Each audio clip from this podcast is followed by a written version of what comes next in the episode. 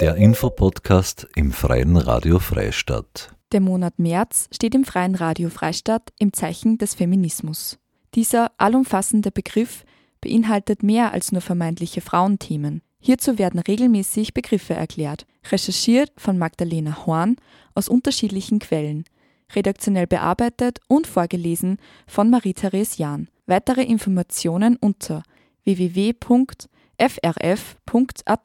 Partnerschaftsgewalt bedeutet Bedrohung, Freiheitsberaubung, Körperverletzung oder Vergewaltigung innerhalb oder nach dem Ende einer Beziehung. 2020 waren die Opfer in Deutschland zu 80,5 Prozent Frauen. Seit 2015 steigen die Zahlen kontinuierlich. In diesen Zahlen stecken allerdings nur die Fälle, die der Polizei gemeldet werden. Die Dunkelziffer ist schätzungsweise erheblich höher. Riot Girl Bewegung leitet sich vom englischen Riot Aufstand und Girl Mädchen ab. Eine feministische Untergrundbewegung aus Punk und Hardcore, die Mitte der 1990er Jahre in Amerika begann.